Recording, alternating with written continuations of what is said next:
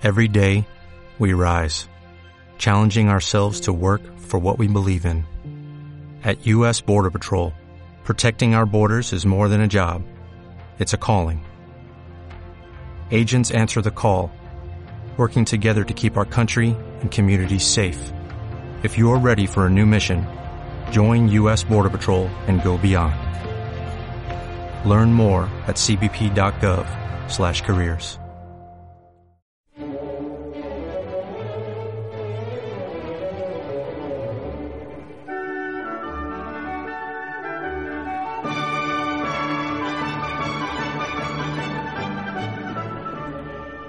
Evangelio de San Marcos, José Prado Flores, capítulo 9, versículos del 14 al 27.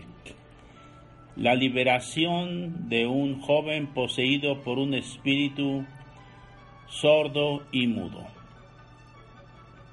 Comenzamos. Al regresar Jesús del monte después de la transfiguración, va bajando con sus discípulos preferidos, Juan, Santiago y Pedro, va bajando de la montaña. Y dice que al llegar a donde los discípulos, vio mucha gente que les rodeaba y a unos escribas que discutían con ellos. Pero como siempre Marcos no tiene mucho orden en sus ideas, la interrumpe esta idea con una anotación muy interesante. Toda la gente al verlo quedó sorprendida y corrieron a saludarlo. ¿La gente se sorprende cuando ve Jesús descender del monte? No, no tanto eso, sino cómo desciende del monte. Debe venir luminoso, alegre, feliz, por aquella experiencia que ha vivido, que su padre le ha declarado su amor. Viene como Moisés cuando descendía del monte que tenían que cubrirse la cara a los judíos porque porque había un gran resplandor en el rostro de Moisés. Y dice que toda, toda la gente, siempre es así Marcos, siempre generaliza, creo que se parece un poquito a mí o yo a él, que siempre generalizamos y ponemos a todos juntos en el mismo, en el mismo barco. Toda la gente se quedó sorprendida y corrieron a saludarlo. Van a saludarlo. Qué detalle tan hermoso. ¿Cuándo va uno a saludar a otra persona? Cuando le estima, cuando la respeta, cuando le reconoce un valor, cuando la ama. Si tú no amas a una persona, generalmente ni siquiera la saludas. Aquí la gente sí, la gente va a saludar a Jesús. Pues bien, ya Marcos había comenzado a decir que había una gran discusión de los discípulos con los escribas y ahora va a continuar con el tema después de este paréntesis. Dice que entonces le preguntó a los escribas, ¿de qué están discutiendo con ellos? Bueno, la pregunta también da a entender que pudo haberle preguntado a sus discípulos, ¿de qué cosa están ustedes discutiendo con ellos? Es que Jesús se interesa por lo que les está pasando a sus discípulos. Los escribas se caracterizan por saber muchas cosas, por ser especialistas de la fe, grandes en la religión, y por eso, y por eso siempre discuten siempre quieren convencer a los demás de que ellos tienen la verdad. Por eso Jesús pregunta, ¿de qué discuten? ¿Cuál es el tema de discusión? Y obviamente, ante la autoridad de Jesús no hay respuesta, sino que viene un tercer episodio que parece no tener relación con lo anterior. Así es Marcos. Nos presenta los diversos pedazos de un mosaico que parece que no tienen unión, pero al final vamos a descubrir la belleza de todo el conjunto. Dice que uno de entre la gente le respondió, pero no respondió a la pregunta de Jesús. Qué interesante. Responde, pero ¿a qué responde? Este hombre responde a su situación dramática que vive. Es un padre de un hijo enfermo y sufre intensamente lo que sufre su hijo y le dice, Maestro, te he traído a mi hijo que tiene un espíritu mudo. Pero no estabas aquí, tú estabas en el monte. Ni siquiera estaba Santiago, Pedro y Juan. Así que se lo traje a tus discípulos. Y sabes, les he pedido que le expulsen a ese demonio que atormenta a mi hijo, pero, pero ellos no han podido. Y mira Jesús, Maestro, donde quiera que se apodera de él, lo derriba, le hace echar espumarajos, rechinar de dientes y lo deja rígido. Qué descripción tan dolorosa. ¿Cómo supuran las heridas de este padre por el dolor, el sufrimiento de su hijo? Qué triste situación, pero al mismo tiempo, cuánto amor del padre hacia su hijo que llegue el momento que ha buscado por todas partes alguna solución y no la ha encontrado ni siquiera con los discípulos de Jesús. Y entonces dice, Maestro, te he traído a mi hijo, ahora te lo traigo a ti. Yo ya les dije a tus discípulos, pero ellos no han podido, no han podido. Los discípulos no pueden. Y entonces entra otra pieza del rompecabezas que es un poquito difícil conjugar con todo lo demás, por la forma como responde Jesús a este hombre que había respondido. Dice, Jesús le responde, oh generación incrédula, oh pueblo que le falta fe, que no tiene fe. Jesús se admira si la gente se sorprendió cuando Jesús bajó del monte, Jesús se admira de la falta de fe de toda esta gente. Atención, no acusa al Padre que le falta fe. El Padre ya sufre demasiado como para que lo acusen de que todavía no tiene fe. No, Jesús lo dice en general. Oh generación incrédula. Este pueblo me alaba con los labios, pero su corazón está lejos de mí. No me creen, no creen en la buena noticia, no creen en la misión que el Padre me ha encomendado, no creen que yo soy el Hijo amado del Padre. Y por eso, por eso pregunta, tal vez se pregunta a sí mismo, ¿hasta cuándo estaré con ustedes? ¿Hasta cuándo habré de soportarlos?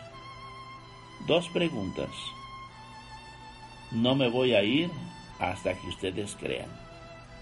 Qué preciosa respuesta implícita de Jesús. ¿Hasta cuándo estaré con ustedes? Hasta que ustedes crean. Ah, Jesús, yo quiero pedirte eso para mí para mi familia, que no te vayas sino hasta que todos nosotros creamos, te creamos. Y luego otra pieza del rompecabezas. ¿Hasta cuándo habré de soportarlos? Le costaba a Jesús soportar a la gente que no tenía fe. ¿Le costaba trabajo? Sí, ciertamente, la hipocresía de los fariseos, pero también le cuesta trabajo la falta de fe. Y entonces va a ir al fondo para solucionar el problema de raíz. Tráiganmelo, tráiganme a ese chico, Tráiganme ese muchacho que está atormentado de esa manera tan dramática como su mismo padre lo ha descrito. Y se lo trajeron. Dice capítulo 9, versículo 20. Se lo trajeron. No dice quién. No dice si el padre, no dice si la familia, si amigos. Simplemente se lo trajeron. Hoy Jesús también te hace esa petición a ti. Tráeme Tráeme a esa persona que está sufriendo, que está atormentada, que no es dueña de sí mismo. Tráemela. Y tú, tú que estás escuchando este programa en el radio, tú se lo puedes llevar. Esa es tu misión. Aunque no aparezca tu nombre, tú se lo puedes llevar. Como aquella gente anónima se lo llevó a Jesús. Pero Aquí viene el drama fuerte. Apenas el espíritu vio a Jesús, agitó violentamente al muchacho y cayendo en tierra, se revolcaba echando espumarajos. el espíritu ve a Jesús y no soporta. Y entonces va a reaccionar tratando de mostrar su autoridad y su poder y que ese muchacho le pertenece, que está bajo su influencia, que él lo domina y agita violentamente al muchacho, que no se puede sostener en pie y cae en tierra y se revolca, revuelca, echando espumarajos. Qué situación tan dolorosa. Y el padre viendo todo eso. Qué dolor del padre cuando ve que otra vez su hijo está sufriendo un ataque del enemigo, del demonio. Y Jesús entonces le pregunta al padre, ay, yo a veces no entiendo a Jesús. Si la situación está tan delicada, tan grave, si ha llegado a, ese extremo, ¿por qué no actúa inmediatamente? Ah, no. Jesús se pone a dialogar con el papá y a preguntarle, oye, ¿y desde cuánto tiempo le viene sucediendo esto? Jesús, parece que a veces no lleva prisa. ¿Cuánto tiempo hace que le viene sucediendo esto? Era la pregunta que todos los médicos, centros de terapia le habían hecho al Padre. Y Jesús lo mismo. ¿Cuánto tiempo hace que le viene sucediendo? ¿Qué importa eso? Pero así es, así es el evangelista San Marcos. Así nos pinta Jesús. Y por eso nos enamora de ese Jesús que siempre tiene una sorpresa. El Padre entonces dijo, desde niño, y muchas veces lo ha arrojado al fuego y al agua para acabar con él. Desde niño está sufriendo él y desde niño estoy sufriendo yo con él. Y muchas veces el enemigo lo ha arrojado al fuego y al agua porque quiere acabar con él. Y después de una pausa, con el corazón a flor de piel, le dice a Jesús la oración que brota del fondo de un corazón herido. Pero si algo puedes, ayúdanos. Compadécete de nosotros. Al principio el padre había pedido por su hijo, Maestro, te he traído a mi hijo. Mi hijo sufre. Ahora en este segundo paso, no es solo el hijo que sufre, sufren los dos. Si algo puedes, ayúdanos. Compadécete de nosotros. El sufrimiento de mi hijo es mi sufrimiento. Mi dolor es su dolor. Compadécete de nosotros. Ya no solo pide por su hijo, también pide por él. Pide por los dos va cambiando la oración hasta que llegue a su final dentro de un momento, pero vamos viendo esta escala que va subiendo poco a poco. Y ante esa oración del Padre, si algo puedes, ayúdanos, compadécete de nosotros. Jesús no se centra en el compadécete de nosotros. Jesús toma más en cuenta la primera parte que dice, si algo puedes. Y entonces responde con fuerza, ¿Qué es eso de que si puedes? No estoy de acuerdo contigo cuando dices que si yo puedo, porque todo es posible para quien cree. Todo es posible. Y el padre reacciona. Y gritó el padre del muchacho. Era el hijo el que estaba gritando atormentado por el demonio. Era el hijo que con su posesión que tenía de ese demonio sordo y mudo que le echaba al fuego, que lo hacía echar espumarajos y lo tiraba, tiraba al suelo. Ese muchacho que gritaba, ahora hace gritar al papá. Y el papá grita, creo, ayuda a mi poca fe. ¿Por qué grita? Porque lo está aportando desde el fondo de su corazón, porque es todo lo que tiene lo hace con toda su fuerza. Sí, sí creo. Pero, pero creo todavía que puedo creer más. Ayuda a mi poca fe. Yo ya hice lo que yo podía. Yo ya traje a mi hijo, porque creo. Pero pero me falta creer más. Ayuda a mi poca fe. Qué frase tan corta, tan bella y tan fuerte. Creo, ayuda mi poca fe.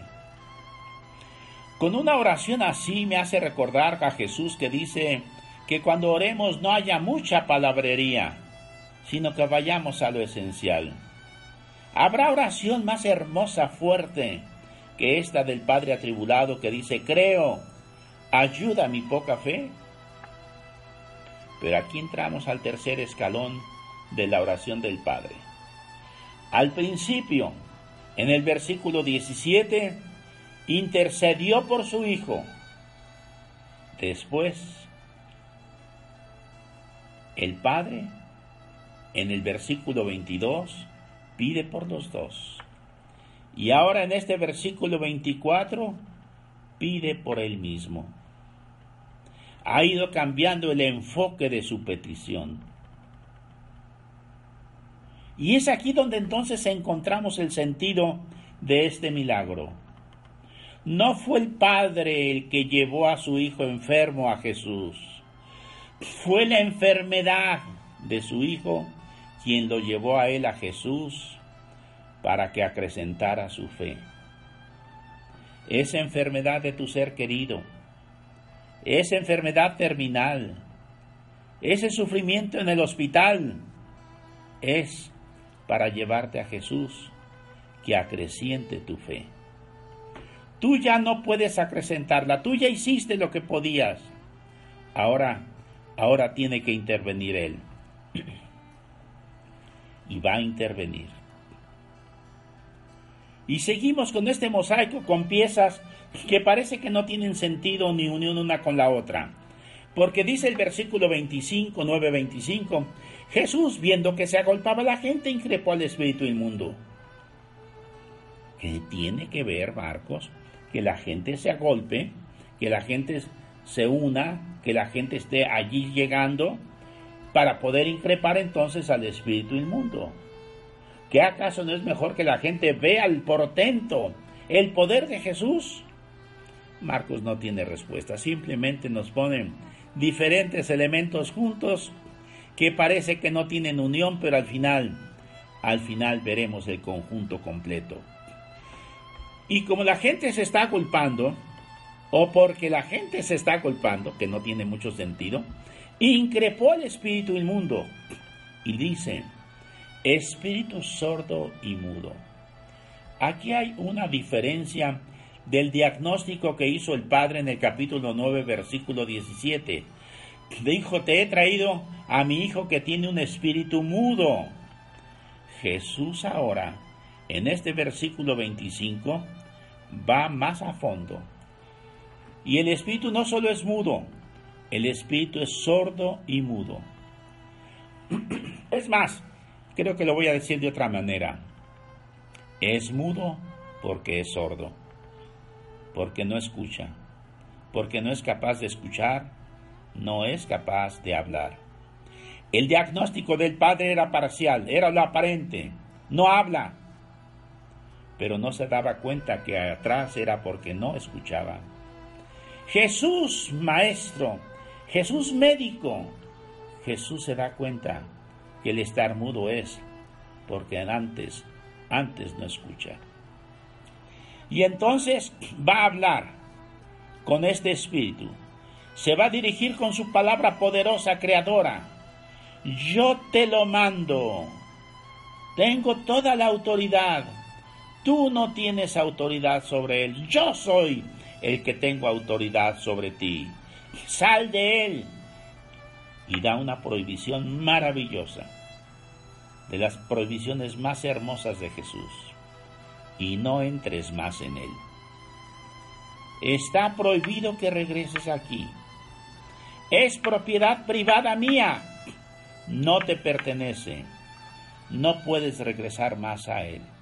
La liberación es definitiva, completa. Y nunca más vas a volver a entrar en él. Pero ¿qué sucede? Otra vez el drama se acrecienta, muy al estilo de San Marcos. Como en la víspera de la liberación parece que la opresión es más grande. Y eso pasa también en nuestras vidas. Cuando ya se acerca la liberación completa, se acrecientan los problemas, se conjugan, se conjugan todos ellos, se hacen un racimo, se cierran las puertas, llega la noche, la soledad. La cosa está peor que antes. Sí, Jesús ha intervenido, pero atención, las cosas salieron peor. Inmediatamente, en un primer momento, porque dice que el Espíritu salió dando gritos y agitándole con violencia. El muchacho quedó como muerto, hasta el punto de que muchos decían que había muerto. Llegó al extremo la tragedia. El demonio sale, el espíritu sale, como dice el texto, dando gritos, y los da a través del jovencito. Y lo agita con mucha violencia, de tal manera que el muchacho queda como muerto, rígido, postrado en el suelo, hasta el punto que muchos decían que había muerto. Lo voy a decir de otra manera, salió peor la intervención de Jesús. Antes los discípulos por lo menos no pudieron hacer nada bueno, pero tampoco nada malo. Y ahora que Jesús lo libera, el muchacho parece muerto. Y todo mundo, toda esa multitud que estaba allí, esperando a Jesús, saludando a Jesús, viendo a Jesús regresar radiante del monte de la transfiguración, todos ellos dicen, se murió, está muerto. El Espíritu ganó la guerra, mató al joven. Sí, y en esas circunstancias entonces entra el versículo central que es el versículo 9, capítulo 9, versículo 27. Pero Jesús, tomándolo de la mano, lo levantó y lo puso en pie. Qué maravilloso. Jesús toma la iniciativa. Jesús lo toma de la mano. El joven liberado no puede tomar a Jesús, está rígido, está en el suelo, está medio muerto es Jesús quien lo toma de la mano. Es Jesús quien se acerca a él, lo levanta, lo levanta. Y aquí se usa un verbo en griego, que es el verbo egeiro, que es el mismo verbo que se usa para resucitar, que Jesús resucitó, o Jesús resucita a, se usa el verbo egeiro y aquí cuando dice lo levantó, le está usando este verbo como para querer decir lo resucitó. No importa que hayamos llegado a, la, a los umbrales de la muerte o que hayamos cruzado esos umbrales. Jesús, Jesús levanta al muerto. Jesús levanta a aquel que parecía muerto. Y dice, y él se puso en pie. Una cosa es que Jesús lo resucite y otra cosa es la cooperación de este joven, que Él se pone en pie. Jesús realiza la liberación, pero también hay una colaboración del joven. Es Él, es Él quien se pone en pie. Jesús tiene todo poder, pero no es paternalista que lo hace todo y nos hace sentir que somos inútiles, que no sabemos hacer nada. No, al contrario. Yo te tomo de la mano, yo te levanto, pero tú, tú ponte en pie. El joven, el joven se puso en pie. Así se redondea todo el milagro. Y tenemos todo este conjunto que estaba, parecía formado por piezas que no tenían sentido uno con la otra. Pero ahora, pero ahora vemos que sí tenían sentido. Parecía que había elementos que no estaban en armonía uno con el otro. Paréntesis. Frases sin sentido. Ahora, Ahora todo eso ha quedado atrás. Ahora el chico está de pie. Aquel que fue derribado por el demonio, por el espíritu, aquel que lo hizo postrar en tierra, ha sido derrotado. Y el chico, el muchacho, como lo llama el texto, se ha puesto en pie. Basta. No es necesario más. Qué milagro tan bello, tan precioso, que voy a resumir en dos aspectos. Primero, no fue el Padre amoroso que sufría tanto el que llevó a su Hijo a Jesús para que Jesús lo curara. Fue la enfermedad del Hijo la que llevó al Padre hacia Jesús para que Jesús le acrecentara la fe. Las enfermedades, dificultades, son eso precisamente, trampolines para que crezca nuestra fe y para que podamos ir a Jesús. La enfermedad, sí, la enfermedad, no es para sufrirla, no es para cargar una cruz. La enfermedad es para llevarnos a Jesús. Qué hermoso. Segunda síntesis, la oración progresiva del Padre. Primero, ora por su Hijo.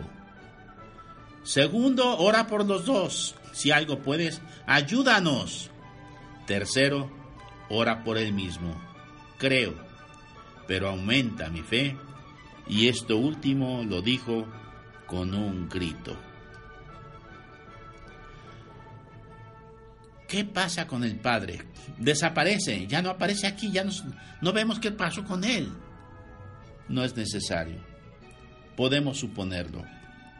Podemos ponernos en su lugar. Solamente una reflexión. El Padre le dijo a Jesús, aumenta mi fe. Pero Jesús no hizo nada para aumentar la fe. O mejor, no fue algo automático, no fue alguna acción directa con el Padre para aumentar la fe. Lo que hizo Jesús fue liberar al Hijo del Espíritu inmundo que lo tenía atado. Y eso fue lo que hizo que la fe del Padre se aumentara y creciera. Hay dos esquemas que se dan en los milagros. Muchas veces creemos para ver el milagro. Otras veces el milagro nos hace creer. Dios no tiene un solo cliché que siempre es de la misma manera. A veces usa un método, a veces usa otro método, que contigo use el que Él quiera. O que creas para que veas milagros, o que veas milagros para que creas. Señor Jesús, qué maravilloso eres con este relato que nos ha contado Marcos, de esta liberación de este espíritu sordo y mudo. Gracias Jesús, gracias por ser así como eres, como te ha pintado Marcos con razón, con razón nos enamoramos de ti, amadísimo Señor Jesús. Te quiero mucho. Amén.